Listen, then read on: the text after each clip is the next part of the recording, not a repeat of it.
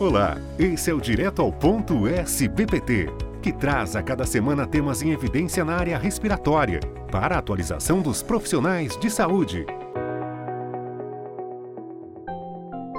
Nesse podcast, contamos com a presença da doutora Denise Rossato Silva, doutora em Ciências Pneumológicas pela Universidade Federal do Rio Grande do Sul, com pós-doutorado na Harvard University. É também professora de pneumologia da Faculdade de Medicina da Universidade Federal do Rio Grande do Sul. Olá, doutora Denise, seja bem-vinda. Muito obrigada. Eu agradeço a SBPT e ao Jornal Brasileiro de Pneumologia pelo convite para estar aqui com vocês hoje. O tema de hoje abordará o que há de novo nos esquemas mais curtos de tratamento da tuberculose. E a nossa primeira pergunta, é, doutora Denise, alguma novidade com relação aos esquemas mais curtos de tratamento para tuberculose sensível? Bom, o tratamento ainda atualmente recomendado pela Organização Mundial da Saúde e pelo Ministério da Saúde para pacientes com tuberculose sensível dura seis meses, uma fase intensiva de dois meses, com isoniazida, rifampicina, pirazinamida e etambutol, e em seguida uma fase de continuação de quatro meses com isoniazida e rifampicina. Justamente essa longa duração desse esquema é uma das grandes barreiras no tratamento da tuberculose sensível e está relacionada com a não adesão e a perda de segmento dos pacientes. Por isso, diversos estudos vêm discutindo o papel da rifampicina em altas doses, assim como da clofazimina e da linezolida em esquemas mais curtos de tratamento da TB sensível. Com relação à rifampicina em altas doses, as evidências atuais são provenientes de estudos in vitro, estudos com animais e estudos com seres humanos, que sugerem que a rifampicina em doses mais altas pode diminuir o tempo de tratamento da tuberculose. Em um ensaio clínico controlado, randomizado, triplo cego, multicêntrico, 180 adultos sem tratamento prévio e com diagnóstico de tuberculose pulmonar foram divididos em três grupos de tratamento com a rifampicina durante a fase intensiva. Um grupo utilizando 10 mg por quilo por dia, que seria o grupo controle, e os outros dois grupos, um utilizando 15 mg por quilo por dia e o outro 20 mg por quilo por dia. O que esse estudo demonstrou foi que houve relação entre doses mais altas de rifampicina e esterilização mais rápida do escarro, com toxicidade semelhante à da dose padrão. Outro estudo, utilizando doses até mais altas de rifampicina, de 35 mg por quilo por dia, mostrou que as doses mais altas de rifampicina aumentaram a probabilidade de diminuição do tempo de conversão das culturas. Sobre a clofazimina em esquemas mais curtos de tratamento da TB sensível, num estudo realizado em camundongos, foi demonstrada a utilidade dessa droga acrescentada ao esquema de primeira linha com maior atividade quando usada continuamente durante todo o tratamento, tanto na dose de 12,5 mg por quilo quanto com 25 mg por quilo. No entanto, ainda não se sabe com certeza qual seria a dose ideal de clofazimina no esquema de primeira linha, principalmente porque ela pode, dependendo da dose, causar descoloração da pele. Em outro estudo, também realizado em camundongos, a atividade bactericida e esterilizante foi maior com a adição de clofazimina e a substituição da rifampicina por altas doses de rifampicina no esquema de primeira linha. E num grande estudo programático realizado no Brasil, a clofazimina foi bem tolerada, com baixa proporção de eventos adversos, como queixas gastrointestinais e distúrbios neurológicos. Entretanto, houve hiperpigmentação em aproximadamente 50% dos casos. E, por fim, a linezolida também pode desempenhar um papel na redução do tempo de tratamento da TB sensível. Em um recente ensaio aberto, randomizado, multicêntrico, de fase 2, para pacientes com tuberculose pulmonar, realizado em três hospitais da Coreia do Sul, os pesquisadores avaliaram o uso dessa droga no lugar de etambutol durante a fase intensiva do tratamento. E a proporção de culturas negativas em oito semanas foi maior com o uso de linezolida na dose de 600 miligramas ao dia, durante duas semanas, do que nos controles.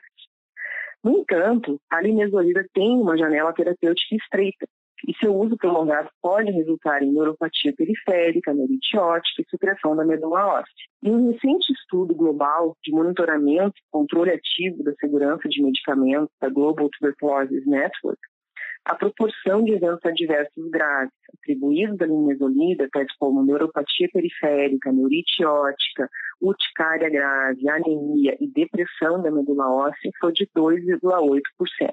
Então, ainda não temos um tratamento mais curto para a tuberculose sensível, mas há algumas perspectivas para o futuro. E sobre a tuberculose multiresistente, também existem novidades com relação aos esquemas mais curtos de tratamento?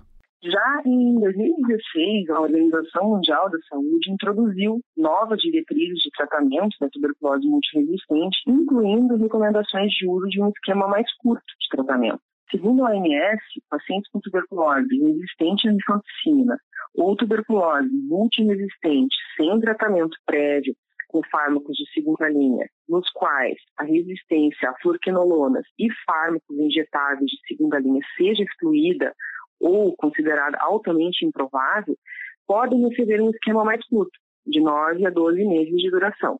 Esse esquema inclui sete fármacos na fase intensiva de quatro meses, que seriam a canamicina, moxifloxacina, clofazimina, etionamida, pirazinamida, etambutol e isoniazida em altas doses e quatro fármacos na fase de continuação de cinco meses, que seriam a moxifloxacina, clofazimina, pirazinamida e etambutol.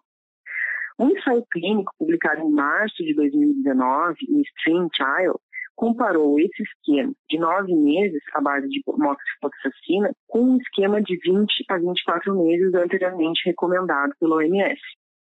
Os autores observaram que esse esquema mais curto não foi inferior ao esquema mais longo, no que tange ao desfecho primário de eficácia, que foi a cultura negativa na centésima, trigésima segunda semana, e foi semelhante ao esquema mais longo no que tange à segurança.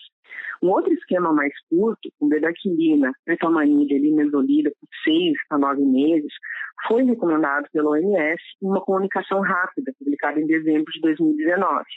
Esse esquema melhorou os desfechos do tratamento em pacientes com tuberculose extensivamente resistente e pode ser usado em condições de pesquisa operacional naqueles pacientes nos quais não é possível criar um esquema eficaz com base nas recomendações existentes, bem como naqueles que não tiveram exposição prévia à bedaquilina e linezolida.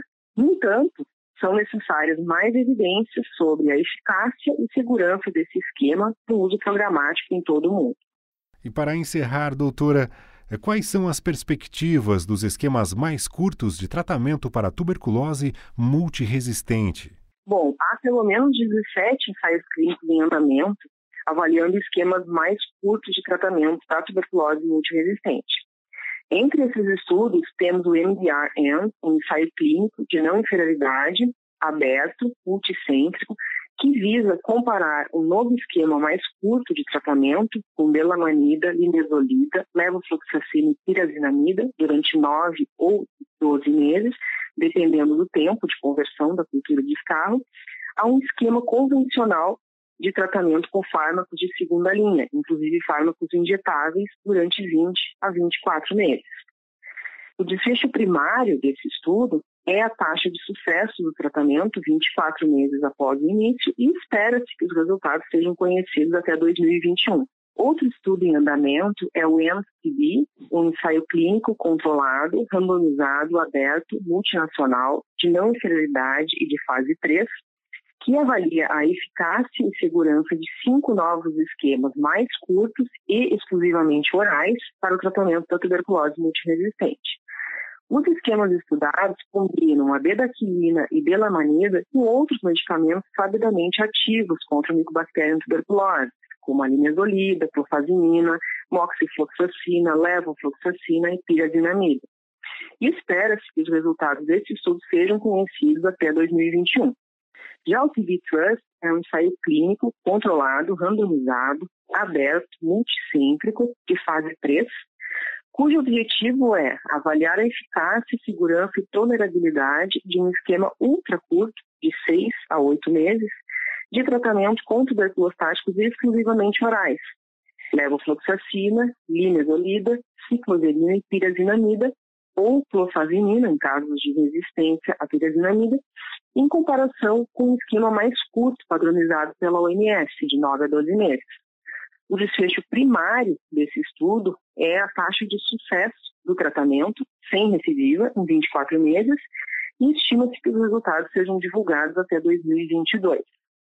Como podemos ver, então, temos várias perspectivas de tratamentos mais curtos para tuberculose multiresistente, com expectativa de alguns resultados em breve.